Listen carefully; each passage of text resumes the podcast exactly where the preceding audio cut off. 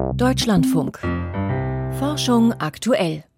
Und dazu begrüßt sie Britta Fecke. Wir berichten heute über die medizinischen Meisterleistungen, die Ameisen an Artgenossen vollbringen. Wir fragen, ob Totholz im Wald als Brandbeschleuniger oder Feuerbremse fungiert und suchen nach neuen Gipslagern für die Industrie. Doch zu Beginn geht es um die Herkunft von Zoonosen.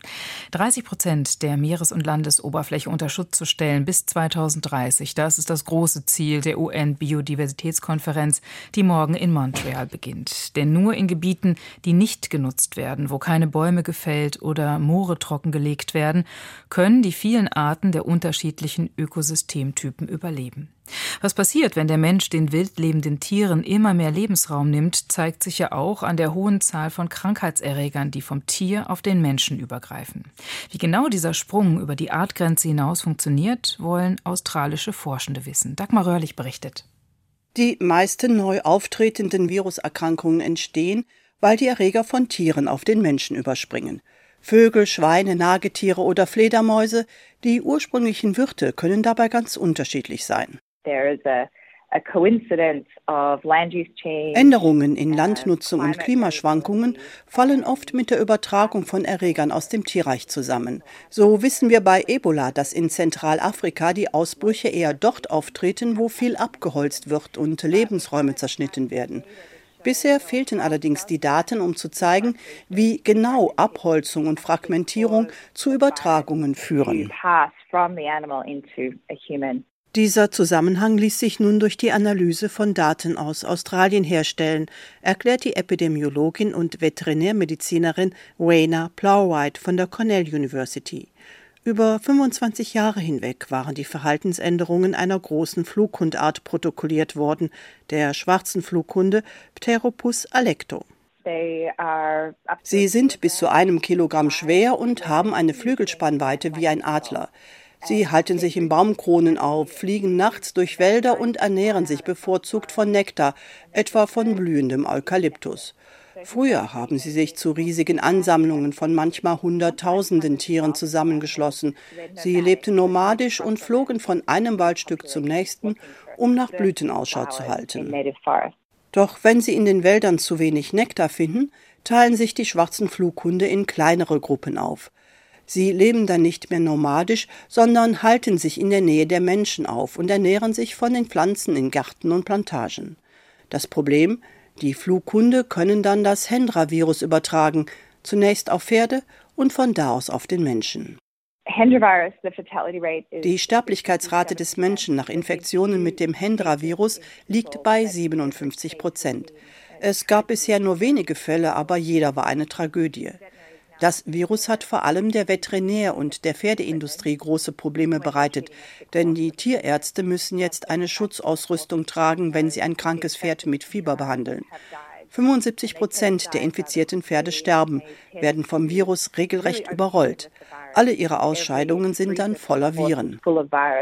Die Datenanalyse aus Australien zeigt, die Pferde infizieren sich anscheinend beim Grasen, wenn sich Flughunde auf den Bäumen niedergelassen und die Weide mit ihren Ausscheidungen kontaminiert haben. Das passiert jedoch nur unter bestimmten Bedingungen.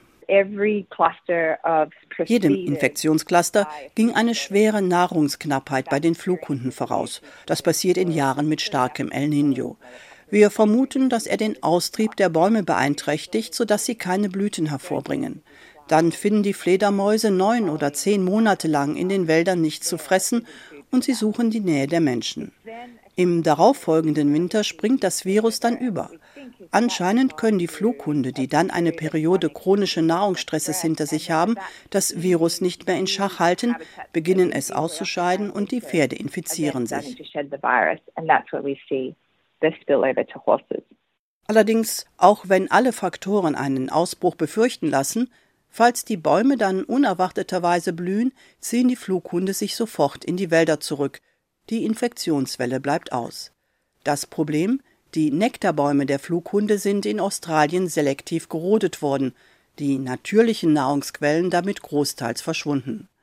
Die Forscher schlagen deshalb vor, zur Zoonoseprävention Gebiete gezielt zu renaturieren und die weitere Fragmentierung der Landschaft durch Straßen und Siedlungen zu verhindern.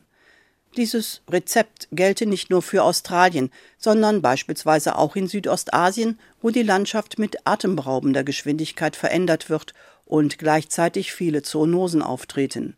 Covid-19-Beweise, welche Pandemiegefahr von einer Zoonose ausgehe. Dagmar Röhrlich berichtete.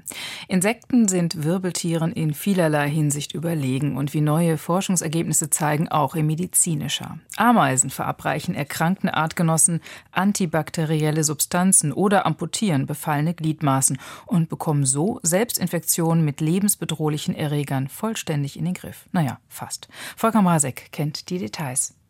Zimperlich geht es nicht zu, wenn eine Armee kriegerischer Ameisen gegen Termiten zu Felde zieht. Der Verhaltensökologe Erik Frank hat schon einige solche Scharmützel miterlebt, bei sogenannten Matabele-Ameisen, die in Westafrika leben. Diese Ameisen, die verletzen sich auf dem Schlachtfeld, da ist es dreckig, da wird ein Bein abgehackt. Und fatalerweise infiziert sich die klaffende Wunde dann auch noch schnell, zum Beispiel mit Pseudomonas aeruginosa, einem gefährlichen Krankheitserreger. Dieses Bakterium ist übrigens auch ein großes Problem bei uns Menschen, also bei unseren eigenen Kriegseinsätzen. Wenn sich bei uns jemand verletzt in Afghanistan und Irak, ist Pseudomonas aeruginosa einer der Hauptfaktoren einer Blutvergiftung. Blieben die versehrten Ameisen sich selbst überlassen, würden 90 Prozent von ihnen an der Infektion sterben, schätzt der Forscher von der Universität Würzburg, der schon viele Male in Afrika war. Doch es ist ganz anders. Fast alle der Tiere überleben, wie Frank im Freiland und auch in Laborversuchen beobachten konnte denn andere Ameisen transportieren sie nach beendetem Kampf ins Nest zurück und dort sind sie offenbar in den besten medizinischen Händen. Im Nest wird dann die Wunde gereinigt und sauber gehalten, aber wenn sich nach ein paar Stunden andeutet, dass sich die Wunde infiziert, wird diese dann noch zusätzlich mit einer speziellen Sekretion behandelt. Da nehmen die Ameisen dann ein bisschen in den Mund und tragen sie auf die Wunde auf. Dieses Sekret produzieren die behandelnden Ärztinnen selbst in einer Drüse, die seitlich an ihrem Körper sitzt, eine Art Eigentherapeutikum, das sie da verabreichen. Das machen die dann für drei, vier Stunden und die Ameisen sind in der Lage, mit Hilfe von ihrem eigenen Immunsystem und dieser Behandlung die Infektion zu besiegen. Ob es spezielle Sanitätsteams im Nest gibt, kann Erik Frank aber nicht sagen. Alle Ameisen des Volkes seien mit der Drüse ausgestattet. Allerdings weiß der Ökologe inzwischen mehr über das applizierte Heilserum. Erstaunlicherweise sind ungefähr die Hälfte der Substanzen, die wir da drin finden, antimikrobiell wirksam. Ungefähr 60 bis 70 haben antimikrobielle Funktionen und ein paar von denen sehen sogar sehr ähnlich zu Antibiotika aus, die wir selber benutzen. Und vor allem der Cocktail aus diesen ganzen Sachen zusammen ist besonders interessant und besonders wirksam. Es gibt alle möglichen Gattungen und Arten von Ameisen, auch solche, die nicht über die Drüse verfügen und deshalb auch nicht über Wundheilmittel. Wie behandeln Sie Ihre Kriegsversehrten? Auch das hat Erik Franks Arbeitsgruppe untersucht, an Rossameisen, die überall in Mitteleuropa verbreitet sind. Das Ergebnis auch hier eine kleine Sensation. In der Tat wird eine Wunde bei denen auch gesäubert. Was uns aber komplett vom Hocker gerissen hat, war, dass diese Ameisen in manchen Fällen auch das Bein komplett amputieren. Wer keine Pharmazeuten im Haus hat, der braucht eben Chirurgen und eine Brachial-OP. Die packen das Bein und beißen so lange drauf, bis das Bein abgehackt ist und damit auch die Infektion entfernt ist, zum Preis eines halben Beines. Die neuen Befunde über Ameisen und ihre ärztliche Finesse sind nicht nur faszinierend, sie könnten auch von Nutzen für uns sein.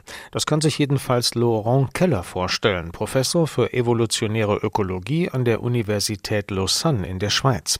In seinem Labor hat Erik Frank zeitweilig geforscht. Es sei nun geplant, das stoffreiche Drüsensekret der Matabele-Ameisen genauer zu analysieren, sagt Keller. Alors oui, je pense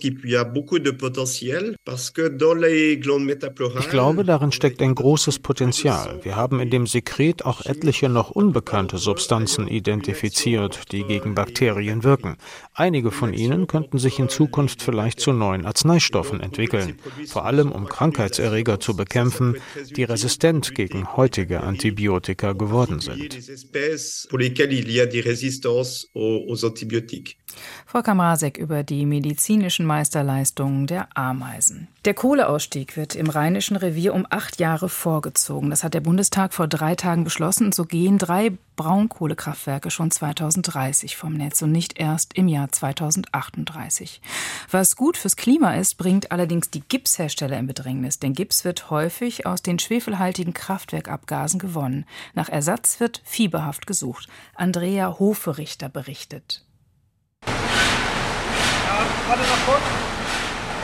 Eine Werkhalle an der Technischen Universität Clausthal in Clausthal-Zellerfeld im Harz. Jakob Fenner schaut von einem haushohen Metallpodest auf eine rot lackierte Maschine. Immer wieder spritzt Wasser von unten durch ein schmales, zwei Meter langes Sieb aus Stahl. Darauf rutschen Gesteinsbrocken aus Gips und Ton langsam abwärts, während das Wasser den Ton herauswäscht. Schon nach 30 Zentimetern ist ein Unterschied zum eher bräunlichen Ausgangsmaterial zu sehen. Das hier, so richtig erdig könnte man es bezeichnen. Und hier hat man schon den vergleichsweise sauberen Stein. Mehr als 10 Millionen Tonnen Gips werden in Deutschland jedes Jahr gebraucht. Vor allem für die Baubranche, aber auch für Formen, in denen etwa Waschbecken oder Blumentöpfe hergestellt werden, für Düngemittel, Tierfutter und die Zahnmedizin. Doch schon bald könnte Gips knapp werden. Der Grund? Etwa 40 Prozent der schwefelhaltigen Substanz werden aus den Abgasen von Kohlekraftwerken hergestellt und mit dem geplanten Aus für die Kraftwerke bis 2035 versiegt diese Quelle. Mit Ton verunreinigte Gipsabfälle aus Steinbrüchen könnten also helfen, das Problem zu entschärfen. Das Testmaterial, mit dem Jakob Fenner und sein Team arbeiten, stammt aus einem Steinbruch im Harz. Dann hat man sich natürlich vor 20, 30 Jahren die ganzen Filetstücke, wie man das so schön sagt, schon rausgezogen. Das heißt, wir werden da jetzt nicht den hochreinen Supergips gewinnen können. Das muss uns auch klar sein. Aber Natürlich können wir die etwas schlechteren Qualitäten, solange es ein sauberes Gestein ist, dann dem Produktionsprozess wieder zuführen. In ersten Tests jedenfalls konnte das Gipsgestein praktisch vollständig vom Ton befreit und so aus dem Geröll wiedergewonnen werden. Auch die chemische Reinheit lag im Soll. Da haben wir 87 Prozent erreicht, also wir sind auch hier im Rahmen des Projektziels. 85 Prozent waren gefordert, wir sind knapp drüber, alles gut. Die Forschenden wollen den Prozess nun noch für eine industrielle Produktion optimieren. Außerdem haben sie geprüft, ob sich Gips und Ton mit weniger Aufwand ohne Wasser trennen lassen. Das Verfahren dafür heißt Prallzerkleinerung. Das Material fällt in den Mahlraum.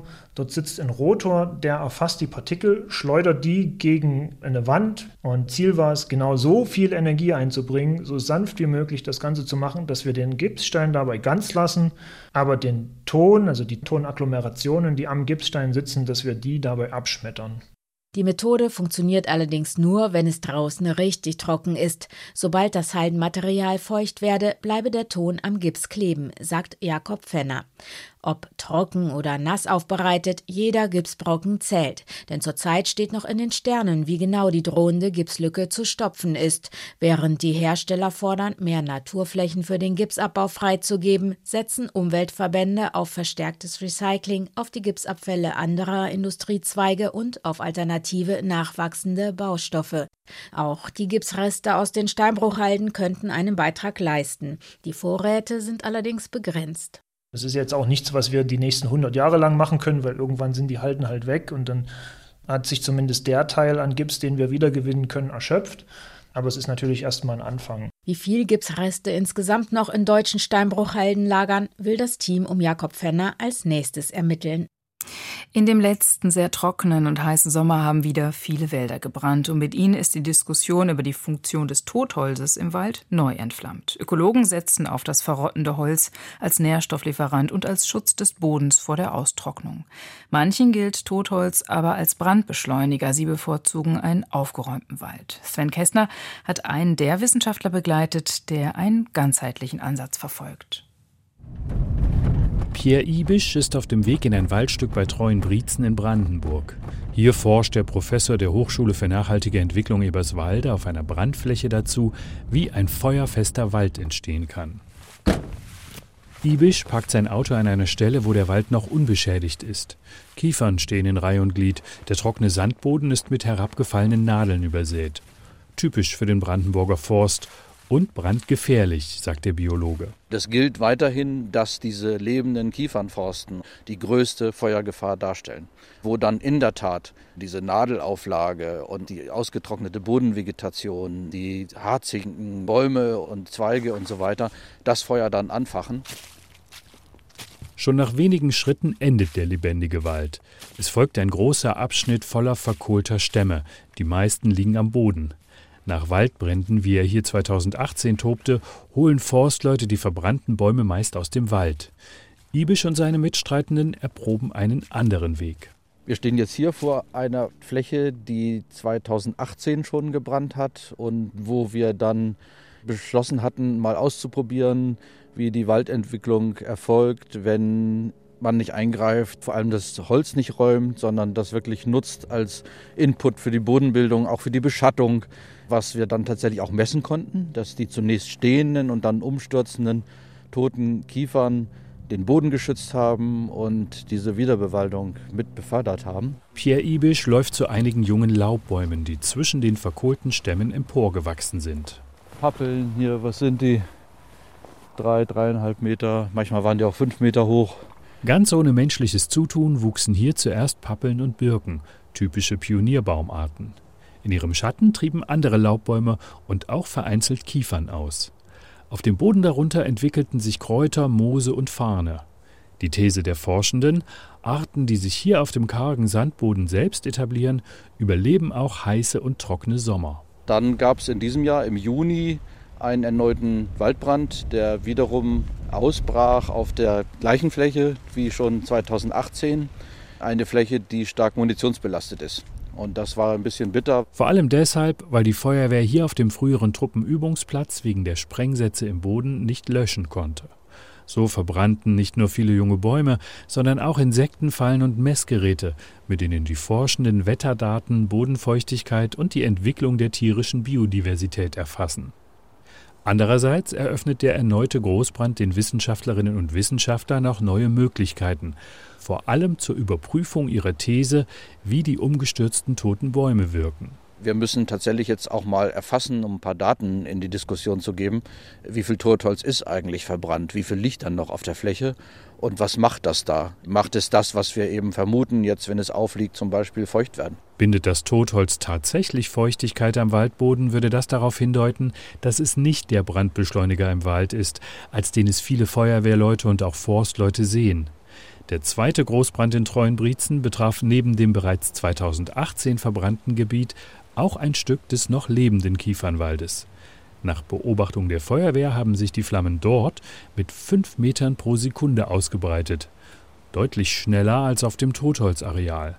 Für Ibisch keine Überraschung. Ich gehe davon aus, dass frische Kiefern brandgefährlicher sind, allein deshalb, weil das Harz bei Erwärmung das Feuer antreiben, während eben abgelagerte, ältere, tote Baumstämme diese Komponenten dann verlieren. Mit seiner Kamera in der Hand klettert Ibisch über schwarze Stämme am Boden zu einigen Stellen, die in den vergangenen Wochen wieder neu bewachsen sind. Ich muss auch gerade mal ein Bild Hier ist das schön zu sehen, ne? bei der Pappe. In der Mitte der verkohlte Stamm, komplett abgebrannt. Und dafür sind jetzt aber 1, 2, 3, 4, 5, 6, 7 neue Stämme emporgewachsen. Es sind junge Zitterpappeln, die schon nach dem Brand 2018 die Fläche besiedelt hatten. Ibisch vermutet, dass auch sie mit ihrem feuchten Laub das diesjährige Feuer gedämpft haben, sowohl dessen Ausbreitung als auch dessen Temperatur.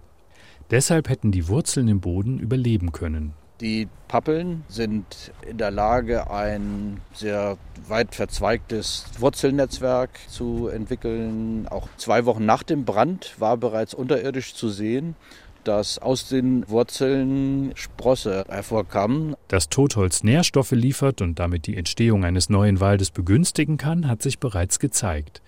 Welche Rolle es bei Feuern tatsächlich spielt, sollen die Daten aus dem Waldbrandgebiet zeigen. Und vom Wald zurück ins Studio. Dort ist Anneke Meyer von und sie hat für uns die Wissenschaftsmeldung. Ein Forschungsprojekt findet hohe Belastung durch Desinfektionsmittel in Böden. Untersucht wurden 65 Proben von unterschiedlichen Orten quer durch Hessen. Egal ob Acker oder Grünland, Wald oder Weinbaustandort, das Team aus Forschenden der Universität Gießen und dem Landesamt für Naturschutz fand in allen Bodenarten Wirkstoffrückstände von Desinfektionsmitteln. Nur drei Prozent der Bodenproben waren unbelastet. Das berichtet das Team im Fachmagazin Science of the Total Environment. Die Ergebnisse sind besorgniserregend, denn mehrere andere Studien haben gezeigt, dass Desinfektionsmittelrückstände Antibiotikaresistenzen begünstigen. Welche Folgen die Belastung der Böden konkret hat, wurde in der Studie nicht untersucht. Die Ahnenforschung bei Enzymen erklärt, warum moderne Enzyme mehr Arbeitspausen machen. Konkret geht es dabei um die tRNA-Nukleotidyltransferase, ein Enzym, das indirekt am Bau von Proteinen beteiligt ist. Sein Job ist es eigentlich nur, drei Markermoleküle an einen tRNA-Strang anzufügen, aber ohne diese Marker läuft am Proteinfließband nichts. Forscher haben sich über das Enzym schon länger gewundert, weil es so viele Arbeitspausen macht. Statt durchzuarbeiten und alle drei Marker in einem anzuhängen, hört es zwischendurch immer wieder auf und setzt neu an. In einer Publikation im Fachmagazin Molecular Biology and Evolution zeigt ein Team der Universität Leipzig jetzt, dass diese Unterbrechungen eine evolutionäre Anpassung sind. Sie machen das Enzym tatsächlich effizienter. Durch Vergleiche zwischen vielen verschiedenen Arten berechnete das Team, wie ein möglicher Urahn des Enzyms ausgesehen haben könnte. Funktionsanalysen zeigen, dass dieses historische Enzym keine Arbeitspausen machte. Beim Durcharbeiten passiert es aber immer wieder, dass es einen schon angefügten Marker wieder abschneidet. Das verzögert den ganzen Prozess. Das moderne Enzym wird trotz Arbeitspausen letztlich schneller fertig. Forschende entwickeln ein Bakteriophagenspray zur Desinfektion von Lebensmitteln. Bakteriophagen sind Viren, die nicht Menschen, sondern Bakterien infizieren. Sie könnten unter anderem dabei helfen, Krankheitserreger in Lebensmitteln zu bekämpfen. Im Fachmagazin Nature Communications stellt ein Team jetzt eine Methode vor, mit der Phagen in Mikrogele verpackt werden können. Dadurch werden sie sprühbar und leicht zu handhaben. Um zu testen, wie gut ihr Phagendesinfektionsspray funktioniert, besprühten die Forschenden Fleisch und Salat, die mit antibiotikaresistenten E. coli-Bakterien verseucht waren. Nach neun Stunden konnten sie auf den Lebensmitteln keine Krankheitserreger mehr nachweisen. Die Forschenden schreiben, entsprechende Sprays könnten auch mit Phagen produziert werden, die Lysterien oder Salmonellen bekämpfen. Ein Bürgerforschungsprojekt zeigt, dass alte Vögel keine neuen Tricks mehr lernen. Oder genauer, alte Papageien lernen keine neuen Wörter. Das meiste Vokabular schnappen die Tiere in der Jugend auf.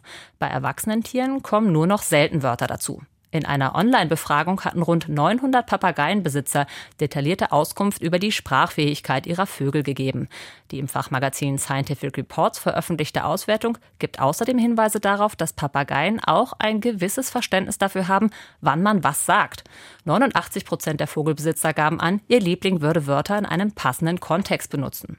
Mit bis zu 60 Wörtern sind Graupapageien die mit Abstand besten Menschenversteher. Sternzeit, 5. Dezember. Supermond und kaum einer merkt's. Im Sommer gab es wieder viel Aufregung um vermeintliche Supermonde, weil unser Trabant zur vollen Phase der Erde recht nah war. Wirklich super im Sinne von ganz besonders hell ist der Mond aber erst Donnerstag früh. Er befindet sich dann zwar im eher fernen Teil seiner Bahn, aber ein schöner optischer Effekt verleiht ihm besonderen Glanz. Fachleute sprechen vom Oppositionsanstieg oder seliger Effekt. Donnerstag früh stehen sich Sonne und Mond an unserem Himmel fast exakt gegenüber.